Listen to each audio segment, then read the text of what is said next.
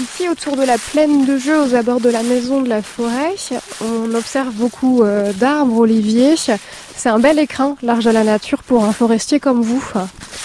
Tout à fait. Donc là, on est au milieu de l'arche de la nature, la partie boisée. On a la chance d'avoir euh, une, butte en fait et toute une plaine qui permettent d'avoir des, arbres de façon euh, un peu variée.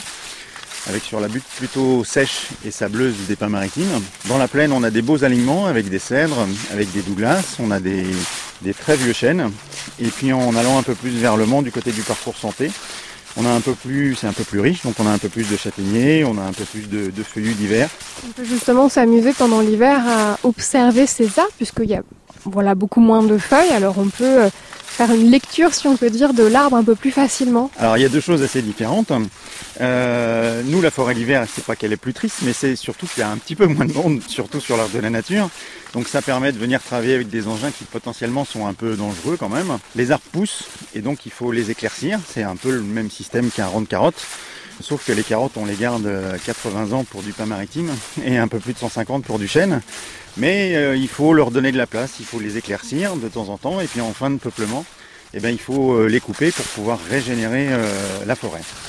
Et puis au niveau de l'arche de, la nature, on a des équipes qui sont dédiées un peu plus à l'accueil du public. et donc en hiver, ces équipes-là font beaucoup plus d'élagage, font quelques plantations, font du dégagement, tout ce qui est dédié vraiment à l'accueil et à l'entretien de l'arche de la nature. Est-ce qu'il fait un peu moins froid quand on est euh, parmi les arbres Puisque par exemple l'été, quand euh, il fait très chaud, on aime bien aller dans les arbres puisque ça protège de la chaleur. Mais est-ce que durant l'hiver, ça peut protéger un peu de l'humidité? Alors de l'humidité, pas trop, parce qu'en fait c'est un peu plus humide, mais euh, c'est le même principe que le froid ressenti. En fait en forêt, ben, grâce aux arbres, il y a moins de vent. Et donc euh, le, froid ressenti euh, est, moins important. On, a le sentiment qu'il fait plus chaud, mais c'est surtout que comme le vent nous refroidit pas, euh, c'est ce sentiment-là. Voilà, c'est vraiment la différence. On est protégé, voilà. par les arbres.